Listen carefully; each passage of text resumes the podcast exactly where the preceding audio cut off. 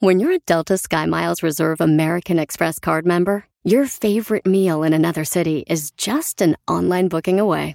Así que conocerás dónde se consigue el mejor pan dulce to have with your morning cafecito en LA. Where's the best pupusería in the Bay? Y dónde encontrar la salsa verde más rica en San Antonio. Because you're the travel foodie. The Delta Sky Miles Reserve American Express card. If you travel, you know. Learn more at go.amex slash you know reserve.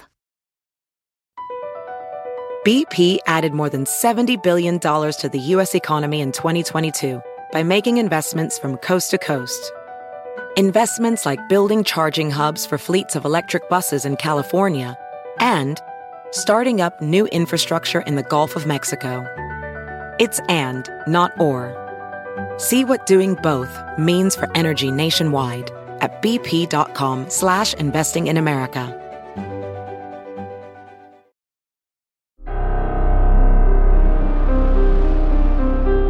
En Código Misterio encontrarás temas relacionados con energías, cuarzos, sanaciones, meditación, ovnis, fantasmas, pirámides, misterios inexplicables, culturas antiguas y continentes desaparecidos. Pero también nos remontaremos al conocimiento de nuestros ancestros para vivir una vida más sencilla pero plena. Bienvenidos.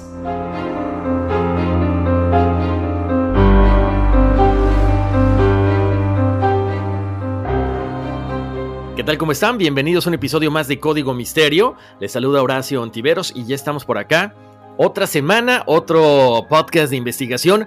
No sé si sea cierto eso de que, bueno, pues con tantos saltos que estamos dando, aparentemente los días son más cortos o simple y sencillamente porque tenemos más actividades. Por ahí dicen que nos hemos comido algunos minutos. Estaba leyendo la otra vez una nota que decían que las, eh, los días básicamente están siendo de 16 horas. Ojo, esto es una cuestión que se maneja según algunos científicos. Eh, voy a investigar para darles todos los sustentos que supuestamente avalan esta, esta situación, esta teoría, ¿no? Muchísimas gracias a la gente que está pasando la voz de que estamos en todas las plataformas de audio, de que estamos en Apple Podcast, Google Podcast, Spotify, por supuesto también ahora en Pandora. Y como siempre, los invito a seguir las redes sociales de Código Misterio, Facebook e Instagram. Ya saben que ahí subimos durante la semana algunas noticias interesantes, importantes, uno que otro meme y por supuesto las imágenes que acompañan cada uno de los episodios que salen todos los lunes.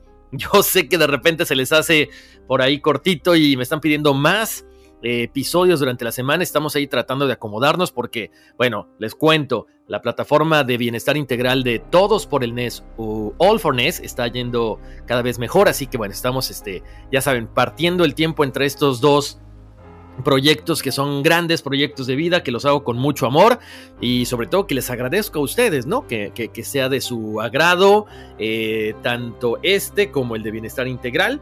Si de repente se sienten un poquito tensos, estresados o demás, pueden checar las plataformas de YouTube o las plataformas de podcast también de Todos por el NES, donde contamos con un grupo amplio de expertos en diferentes temas, desde alimentación, meditación, eh, motivación, estrategias para hacer negocios, entrevistas con grandes íconos latinos, entrevistas con grandes eh, líderes de corporaciones a nivel internacional.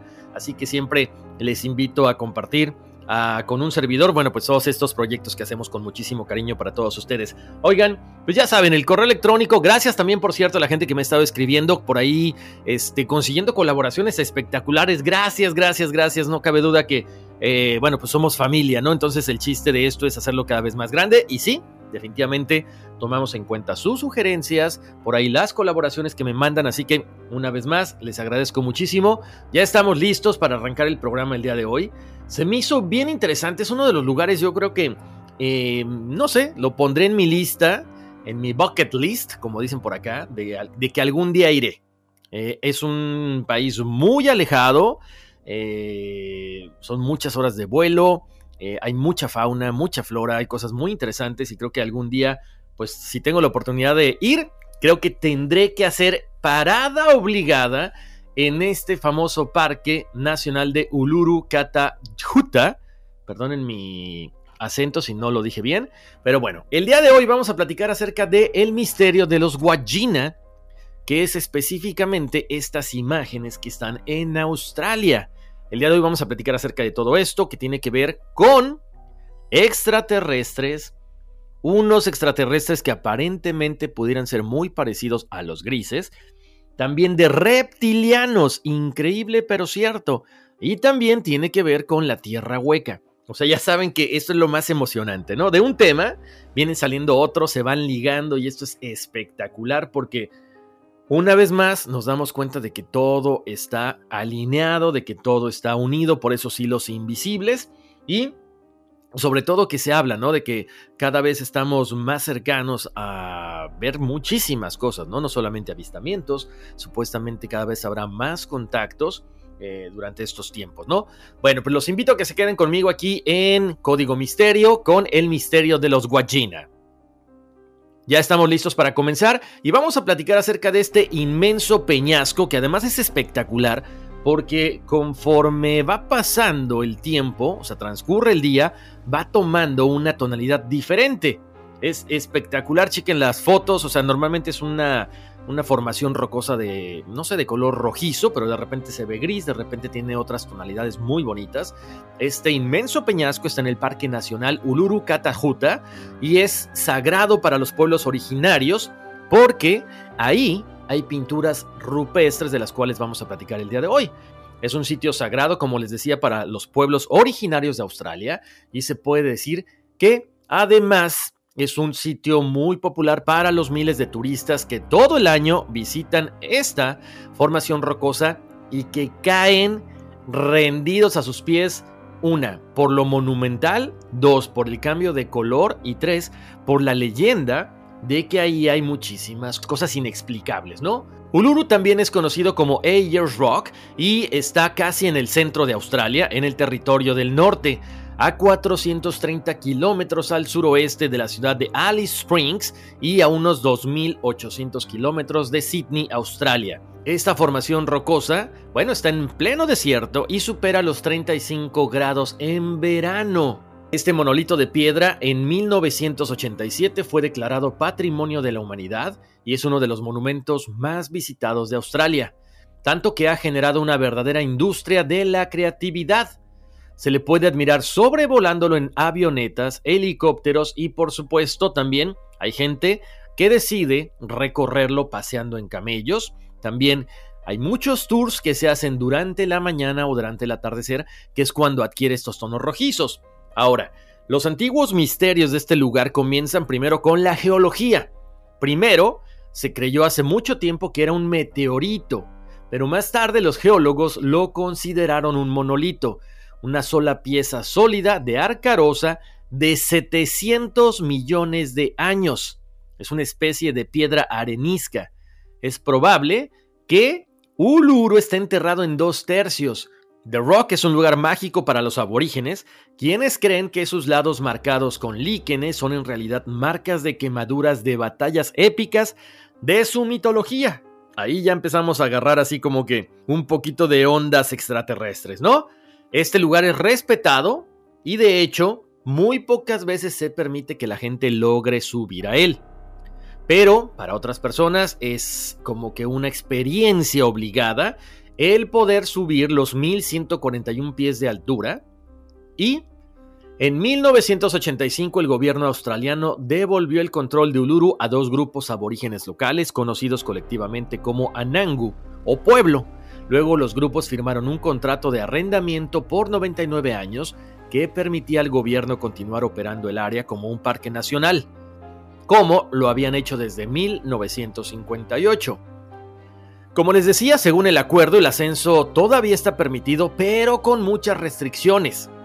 Escalar la roca está prohibido durante las altas temperaturas, los vientos fuertes o las tormentas eléctricas poco frecuentes, pero también puede estar cerrado por eventos culturales y por ceremonias, pero sobre todo porque es un lugar muy especial y se cierra cuando algún miembro de la tribu fallece. Los aborígenes burlonamente llaman minga u hormigas negras a las personas que logran escalar este lugar porque es una descripción de cómo se ven estos turistas, estos excursionistas desde la distancia mientras luchan en fila india por llegar por el empinado sendero hasta la cima. Esta historia se remonta a la prehistoria, una época conocida popularmente como la época de los sueños. Escuchen por qué. Los aborígenes prefieren su propia palabra, Hukurpa. Los antropólogos creen que los Anangu han estado ahí durante 20.000 años por lo menos, contando con un abrevadero cerca de la base de la roca para su sustento en el desierto. Las tensiones actuales se remontan a 1872, cuando Uluru fue descubierto por el explorador británico Ernest Giles. Seis años después recibió el nombre de Ayers Rock en honor al gobernador de Australia Meridional, Ayers, pero fíjense lo más curioso, se llama en honor a él, pero nunca visitó esta formación rocosa. De hecho, hubo problemas con los nativos de este lugar porque fueron expulsados de sus tierras hasta el asentamiento en 1985. El perímetro de esta formación rocosa presenta numerosas cuevas y recovecos con pinturas, grabados, muchos relacionados con la fertilidad y la iniciación, pero los nativos consideran que son de origen divino. Y ahí están las famosas pinturas rupestres de los Wajina, seres mitológicos asociados con la creación del mundo. Son figuras que las pueden ver ahorita en las redes sociales, que a, mi gusto se parecen muchísimo a astronautas, a extraterrestres. Aquí la única diferencia es que no tienen boca, tienen ojos grandes de color negro y una cabeza rodeada como una especie de halo, o quizá, yo me iría más por esta explicación, como un casco. Y ahí precisamente surgen las teorías de que por eso aparentemente son extraterrestres. En la cima de esta formación rocosa hay una serie de cuevas que se les llama School. Los aborígenes, los pueblos del grupo Mala o Hare Walabi, creen que representan el campamento que construyeron sus antepasados en el Dreamtime o en el tiempo de los sueños. Ahora chequense nada más, vamos a platicar acerca del Dreamtime. Es esta era en la que los antepasados crearon la Tierra a través de sus aventuras a lo largo de los senderos que cruzan el desierto. Muchos de estos caminos se unen en cruces en características importantes del paisaje desértico. Se dice que las cuevas a la derecha de la calavera marcan los campamentos de los padres y de los tíos de los iniciados. En el campamento de los tíos vivía un polluelo de águila que se utilizaría para proporcionar plumas para esta importante ceremonia. Otras cuevas representan los campamentos en los que residían los ancianos, que no participaban en la ceremonia, y una serie de rocas planas al este representan el campamento de las mujeres. Cada vez que las tribus del área se reúnen en la roca para estas ceremonias, todavía acampan precisamente de la misma forma. Mujeres, hombres y ancianos. En la esquina noroeste, separada del cuerpo inicial de la roca, hay un pilar muy grande que los lugareños llaman cola de canguro. Para los aborígenes, este es el poste ceremonial, robado en medio del campamento Mala por un dingo malvado, Dingo es este animal que es como una especie de perro, como una especie de lobo, que es muy tradicional o era muy tradicional hace muchos años en Australia hasta que se extinguió. Se cree que el dingo, esta especie de perro, llegó a Australia con los aborígenes a través de puentes terrestres y mares poco profundos que existían entre Australia e Indonesia antes del derretimiento de los glaciares hacia el final de la última edad de hielo. Aparentemente este dingo malvado se había robado el poste ceremonial. Los ancianos al oeste de las montañas habían enviado al campamento en Urulu para castigar al grupo de aborígenes por negarse a proporcionar plumas del águila a sus primos para esta celebración. Este dingo hizo huir a los aborígenes y a sus invitados del lado suroeste de Uluru. ¿Dónde estaba la gente de la serpiente? Ton, ton, ton. Y ahorita vamos a hablar de esa serpiente también. Hay enormes marcas de contorsiones y cuevas con forma de garra en la base de esta formación rocosa que representa la ruta de escape de los habitantes en este lugar. Su pánico aparentemente se nota aún en la roca.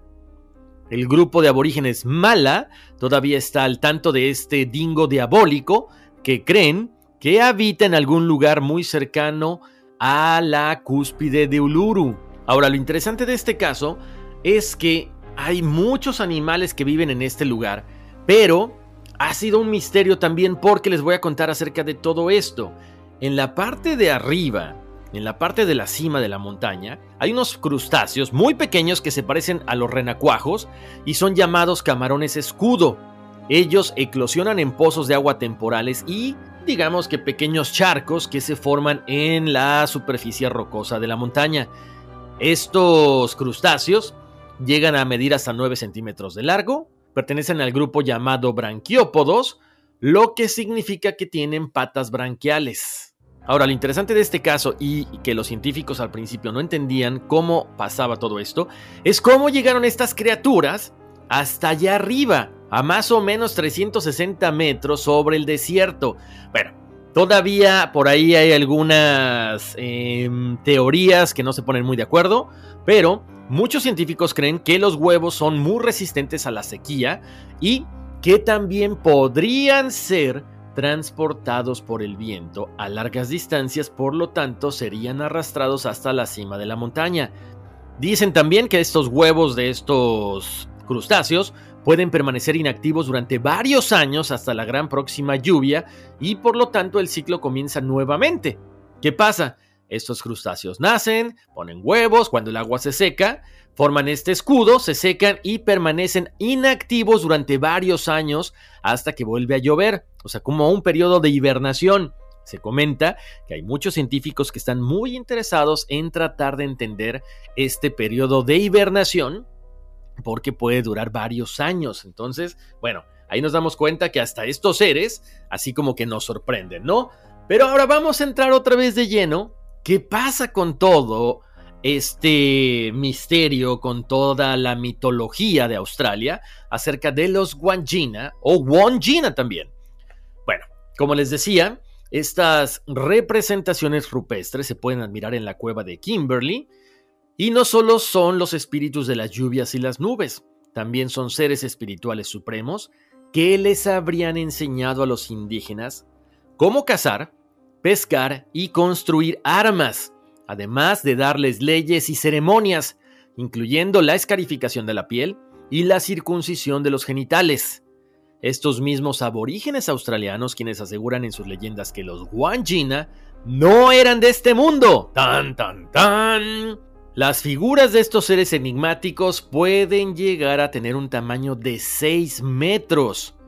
Como les decía, los rostros de estos seres llaman mucho la atención porque no tienen boca y ahí hay algo interesante. Dicen que ellos, si tuvieran boca, provocarían que las lluvias jamás cesaran y se inundara el mundo. Ellos tienen los ojos grandes, negros, las cabezas abombadas, como les decía, como una especie de halo de corona o, en determinado caso, una especie de casco como de astronauta. Otra cosa que también llama mucho la atención es que estos seres solamente se presentan en la cueva de Kimberly. No hay otros seres parecidos que sean o que estén dibujados en otro lado del mundo. Como les decía, estas figuras fueron descubiertas en 1938 por el doctor Andreas Lommel, quien vivió durante meses en la parte noroeste de Australia con una tribu llamada Unambal, una cultura de cazadores, recolectores que aún parecían vivir en la edad de piedra y que según algunos especialistas tienen por lo menos 60.000 años de antigüedad. El doctor Lommel se enteró así que las Wajina tenían poderes especiales y que si eran ofendidos podían causar inundaciones e intensos relámpagos, por lo que sus representaciones rupestres tenían ciertos poderes especiales y debían ser conservadas cuidadosamente. Por supuesto, esas pinturas rupestres de la cueva de Kimberley representan también diferentes teorías. Para unos son simple y sencillamente seres extraterrestres, para otros son representaciones de búhos. Bueno, Quizá búhos de ese tamaño no lo sabía, pero a final de cuentas los antiguos nativos dicen que estos viajeros no eran terrestres que descendieron sobre la Tierra en el origen del tiempo, lo que enlazaría básicamente la creencia de muchos a que estos extraterrestres tuvieron un papel muy importante en la creación del planeta. Para muchos investigadores, estos Wangina pueden ser extraterrestres, por lo tanto, como muchas otras culturas aparentemente llegaron, se establecieron crearon a los seres humanos y después regresaron a los cielos.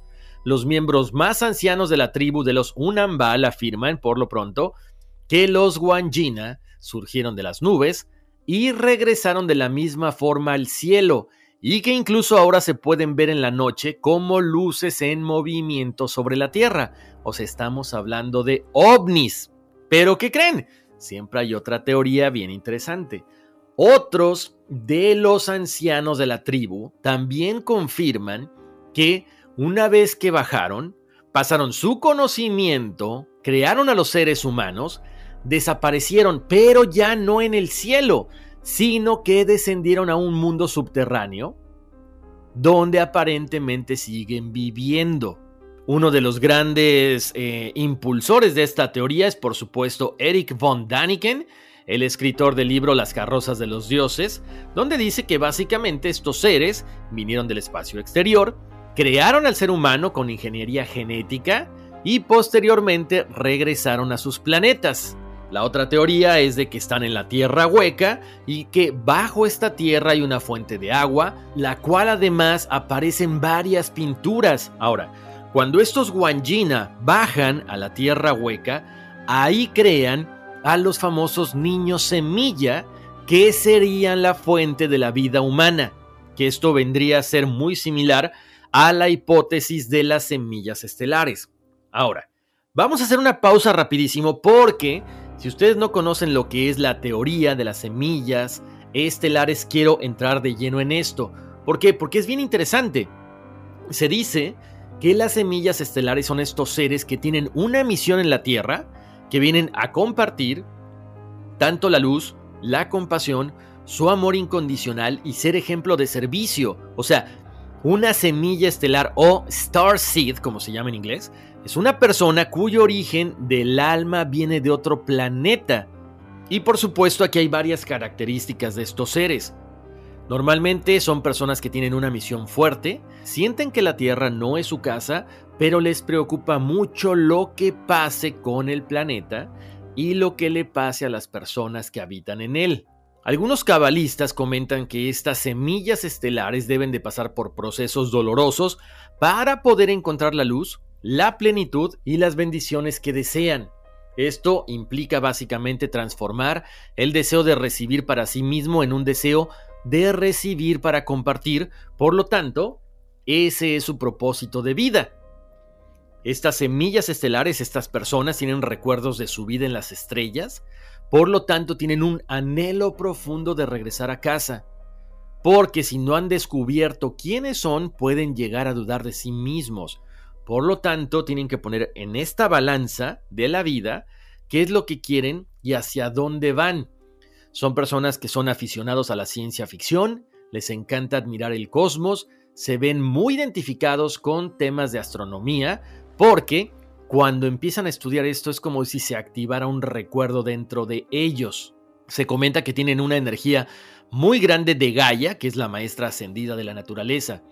Estos seres son muy serviciales, pero el problema de esto es que muchas personas abusan de su amabilidad. Es normal que estos seres se cuestionen por qué la gente puede llegar a ser abusiva, porque en su ADN no cabe la posibilidad de hacerles mal a otros. Vienen a hacer de este un mejor planeta y consideran que todos deberían hacer lo mismo. Otra de las cosas que también caracteriza a estos seres es la ansiedad, porque como tienen una misión muy grande, su más profundo miedo es que no les alcance el tiempo para lograrlo. Es decir, el temor de no lograr su misión los afecta de sobremanera. En el aspecto social son personas solitarias que aunque puedan estar rodeados de muchos amigos, muchas personas, muchos compañeros de trabajo, pues se sienten solos, son personas muy introvertidas y con mucha atracción hacia la espiritualidad y todo lo que es la energía.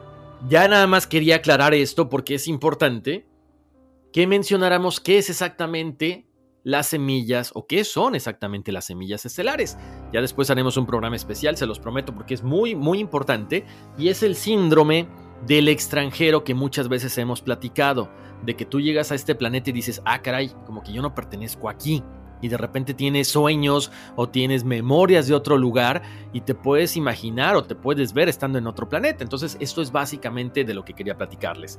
Quiero aprovechar para hacer una breve pausa comercial, pero regresando seguiremos platicando acerca del misterio de los Wajina eBay Motors es tu socio seguro. Con trabajo, piezas nuevas y mucha pasión, transformaste una carrocería oxidada con 100.000 millas en un vehículo totalmente único. Juegos de frenos, faros, lo que necesites, eBay Motors lo tiene. Con Guaranteed Fee de eBay, te aseguras que la pieza le quede a tu carro a la primera o se te devuelve tu dinero. Y a estos precios, quemas llantas y no dinero. Mantén vivo ese espíritu de Ride or Die, baby, en eBay Motors. ebaymotors.com. Solo para artículos elegibles se aplican restricciones.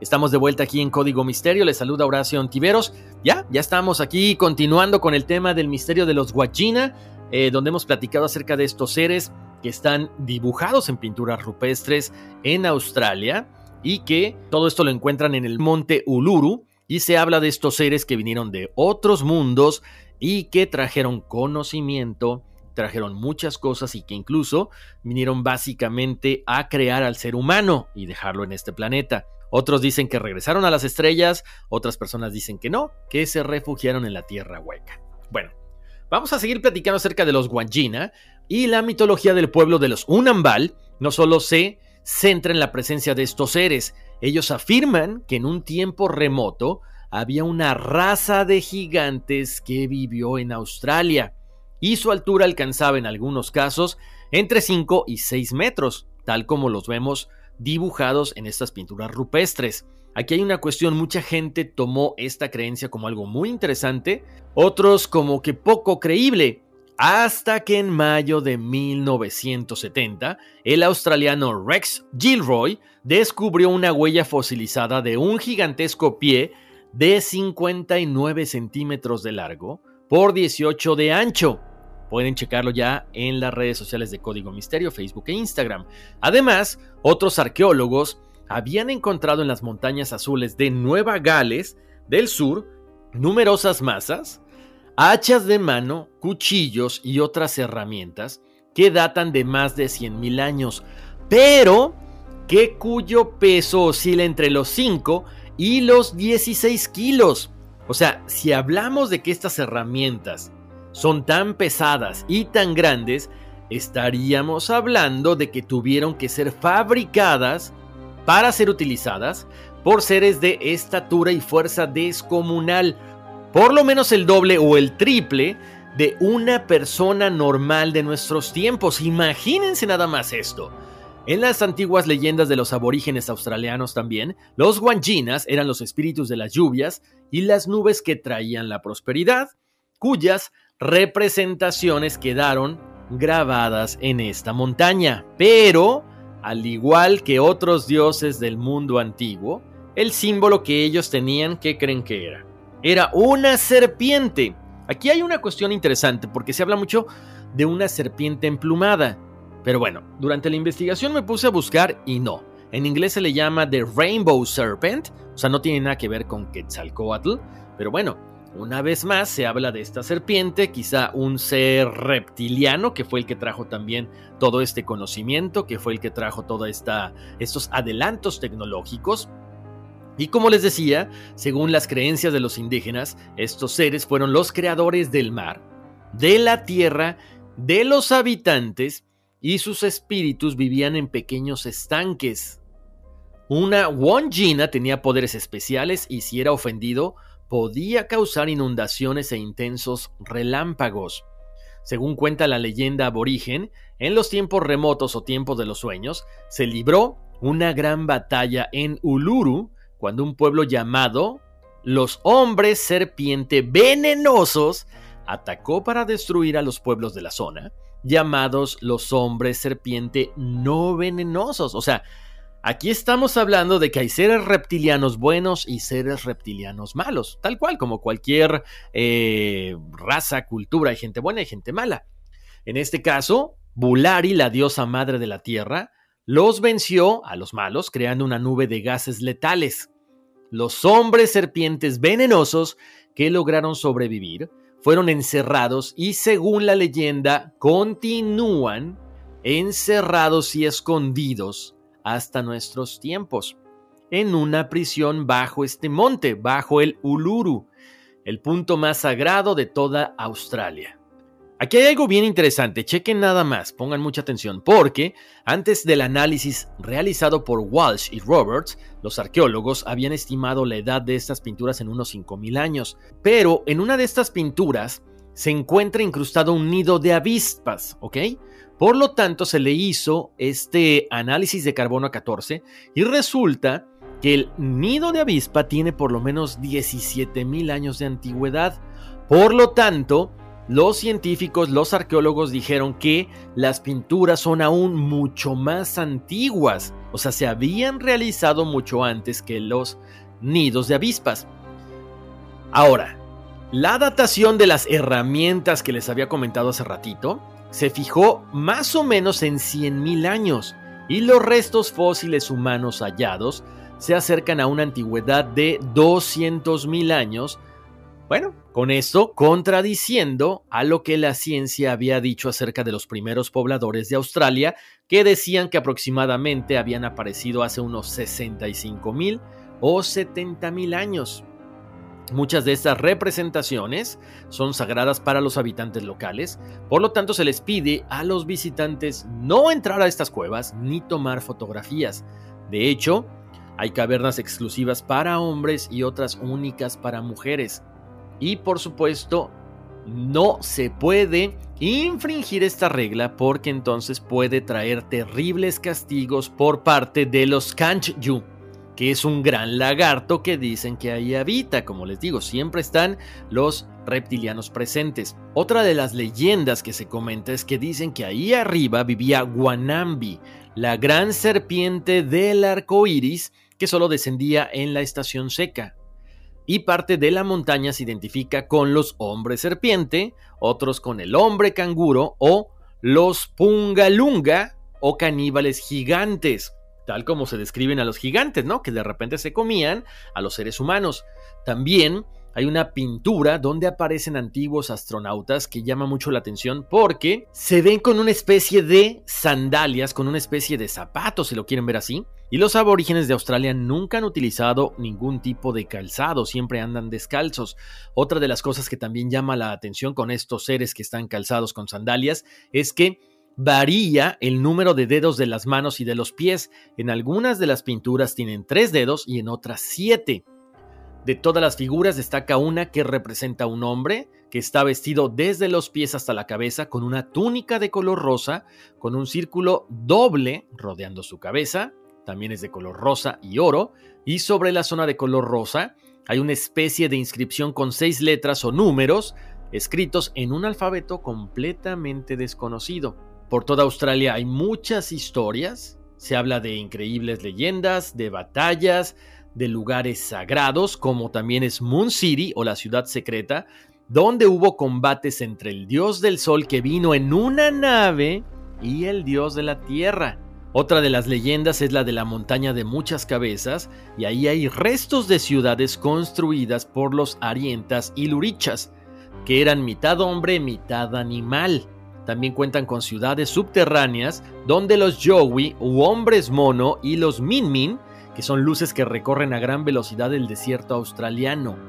Además, como les decía, bueno, hay increíbles petroglifos, leyendas, mitología y tradiciones ancestrales en toda Australia.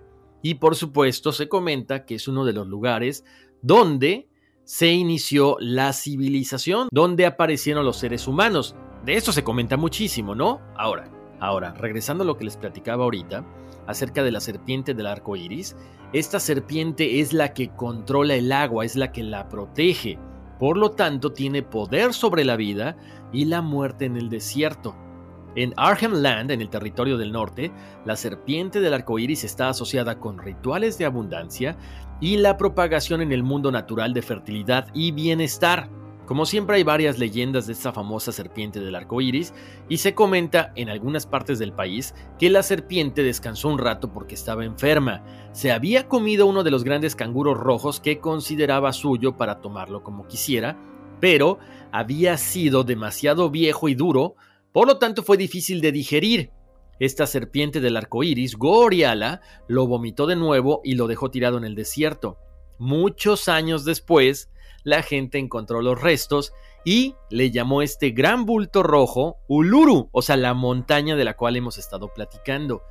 La serpiente del arco iris participa en la creación del mundo en muchos de los mitos aborígenes del tiempo de los sueños. Como les decía, durante el Dreamtime solo había personas, pero no había animales, ni pájaros, ni arbustos, ni nada, ni colinas, ni montañas. El país era plano. Por lo tanto, Goriala, esta serpiente del arco iris, se agitó y partió en busca de su propia tribu. Se comenta que viajó por Australia de sur a norte, llegó a Cape York, donde se detuvo e hizo esta gran montaña roja, escuchó al viento y solo escuchó voces que hablaban idiomas extraños. Ella dijo, este no es mi país, la gente habla una lengua diferente, debo buscar a mi propia tribu. Goralia dejó a Naralulgan y su enorme cuerpo hizo un profundo desfiladero donde descendió. Viajó hacia el norte durante muchos días y sus huellas marcaron los arroyos y ríos mientras viajaba hacia el norte. Esta serpiente hizo dos montañas más, una de las Naradunga, que era larga de granito y la otra tenía picos afilados y cinco cuevas y se llamaba Minaliña. Un día, después de recorrer todo el país, escuchó cantar a su gente y los encontró. Fue recibida calurosamente y los vio cantar y bailar pero se dio cuenta de que estaban bailando mal y les mostró la forma correcta de bailar y de vestirse para una ceremonia tan importante. De pronto comenzó a llover y todo mundo corrió a sus refugios. Dos hermanos conocidos como Bill Bill, que no tenían dónde quedarse y protegerse de las eh, lluvias, le preguntaron si podían compartir refugio con ella. En ese momento ella le dijo que no tenía espacio, que no tenía ningún lugar, pero que entraran a su boca y que ella los eh, mantendría protegidos. De pronto la serpiente, cuando se traga a los hermanos, se preocupó porque la gente iba a notar la ausencia de estos dos eh, pequeños, por lo tanto se deslizó con los hermanos en su estómago. Cuando el clan despierta, se da cuenta de que los hermanos no están y que la serpiente tampoco, por lo tanto ellos eh, entienden que se los tragó. Después de varios días de buscar a la serpiente, la encontraron dormida. En ese momento, le abrieron con cuidado el estómago para dejar salir a los hermanos Bill Bill, que se habían convertido en pájaros, como en una especie de cotorros, de pericos, de loros, arco iris, y pudieran volar a un, a un lugar seguro. Los hermanos Goana regresaron con su gente a salvo con esta tribu, pero cuando la serpiente Goriala se despertó y encontró su estómago vacío, se enojó en ese momento, con su lengua roja como un rayo, hizo temblar la montaña y arrojó partes de esta por todo el país. Por lo tanto, se formaron colinas y las montañas que actualmente supuestamente vemos. Algunas de las personas trataron de esconderse de la serpiente, convirtiéndose en pájaros, animales e insectos, que es la fauna que actualmente vive en Australia. Después de que su ira se tranquilizó, Solo quedaba una pequeña colina. Se comenta que esta gran serpiente de grandes dimensiones se deslizó hacia abajo y desapareció en el mar, que es donde vive hasta nuestros días. Las personas restantes tuvieron que cuidar de todos los animales y todos los seres vivos que a final de cuentas habían sido sus familias, habían sido familiares de ellos. Por lo tanto, se cree que la estrella fugaz que atraviesa el cielo nocturno es Goriala, esta serpiente que vela por todos y que además creen que en algún momento tendrá que regresar a este mundo. Bueno, pues con esto llegamos al final de nuestro episodio del día de hoy del misterio de los Guajina. Yo la verdad conocía muy poco acerca de la cultura australiana y me doy cuenta de que, bueno, comparte ciertas similitudes con otras culturas, especialmente pues todo lo que tiene que ver con la serpiente, no necesariamente la serpiente emplumada, pero sí con estos seres que pudieran ser tipo reptiloides, ¿no? Me encantaría que me contaran qué opinan acerca de todo esto. ¿Será que a final de cuentas todos compartimos un mismo comienzo? ¿Fueron estos seres reptilianos los que vinieron a este planeta, nos crearon y aquí nos dejaron? Como muchas veces se dice, como un experimento. Los leo, me encantaría que me dijeran todo esto en redes sociales, en Facebook e Instagram, en Código Misterio, o también escríbanme directamente a mi correo electrónico, que es contacto arroba códigomisterio.com. Como siempre, nos escuchamos muy prontito, sigan ahí las redes sociales de Código Misterio. Les mando un abrazo, muchas bendiciones y vámonos, que aquí espantan. BP added more than $70 billion to the U.S. economy in 2022. Investments like acquiring America's largest biogas producer, Archaea Energy, and starting up new infrastructure in the Gulf of Mexico. It's and, not or. See what doing both means for energy nationwide at bp.com slash investing in America.